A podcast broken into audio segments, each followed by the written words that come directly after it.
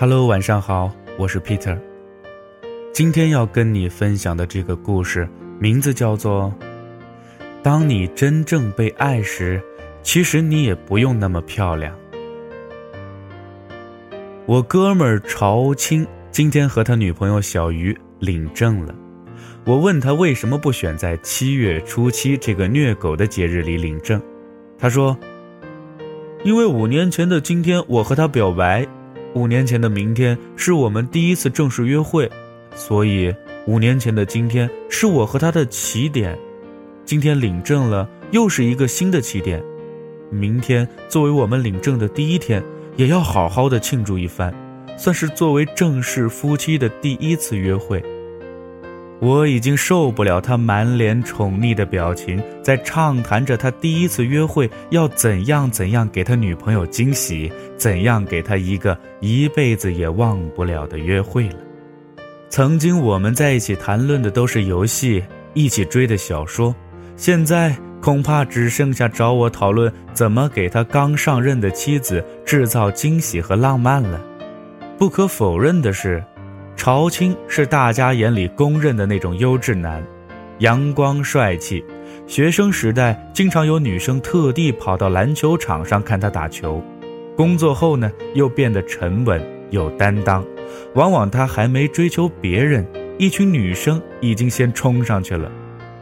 说实话，五年前的今天，当他压抑不住内心过于兴奋的洪荒之力，在凌晨时分打电话告诉我。他向小鱼表白了，而且成功了的时候，硬是把已经贪睡、快要睡死过去的我一下子激活了，弹坐起来，赶紧问他：“哎，我说，你不会只是想和他玩玩吧？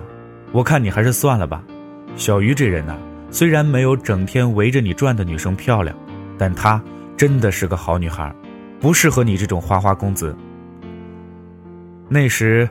电话里一阵长久的沉默，然后朝青才一改不同以往的语气，缓缓地和我说道：“嗯，我懂你的意思，但这次我是真的喜欢，喜欢，很喜欢，喜欢到从不表白的我第一次向他表白，喜欢到和他聊什么嘴角都会偷偷的上扬，喜欢到看着他平时默默努力的背影就会不自觉的心疼。”所以，我是认真的。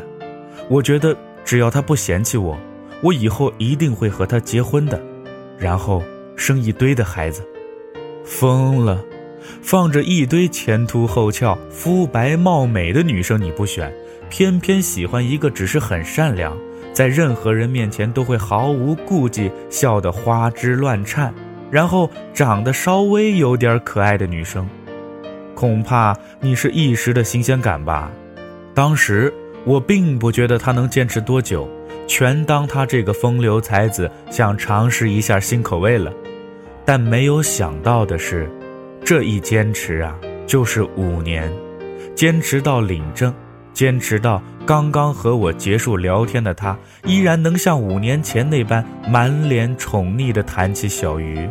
好像拥有了小鱼，全世界的女生都不在他眼里似的。而当晚我刷朋友圈，也才骤然发现，自从有了微信以来啊，我的朋友圈秀恩爱，唯一从头晒到尾的，也只有他和小鱼了。都说秀恩爱死得快，但他们好像完全不受这个诅咒的困扰。每个月总有两三次看到他俩在朋友圈互黑晒丑照。互相调侃打屁的另类秀恩爱方式，哼，妈蛋！原来我已经被虐狗整整五年了呀！人呐，也总是对一些在生活上早已习以为常的事情见怪不怪了。而现在，他俩终于领证了，我才发现，这五年里，每次看到朝青和小鱼，都感觉配了一脸呐。每次出来聚会，卡拉 OK，偶尔朝青点歌，偶尔小鱼点歌，但从来没看过他俩都去点歌的。他俩好像都知道该点什么歌给对方。妈蛋，原来五年里他们连唱个歌都在虐狗了。小鱼长得虽然不漂亮，馒头脸，脸上还有很多女生都讨厌极致的小雀斑，身高甚至连朝青的肩膀都够不着，也不算特别会打扮。好几个女生私底下都偷偷问过我，朝青是怎么了才看上这样的女生。可朝青这五年却几乎快把小鱼宠到天上去了。朋友圈经常特意晒他们俩搞笑做鬼脸的照片，特意把小鱼的脸盘拍得特别大。小鱼参加某某某小型歌唱比赛了，朝青就充当小粉丝，结束后在朋友圈炫耀。小鱼去公司给他送饭菜了，甚至冬天给他送件大衣，都要在朋友圈里嘚瑟一番。原来，当真正被爱的时候，其实你也不用那么漂亮吧？你们有共同的话题，在一起的时候，表面上互相嫌弃，却谁也离不开谁。这大概，就是最好的爱情吧。那么今天的故事呢，就先说到这儿了。我是 Peter，咱们明天再见了。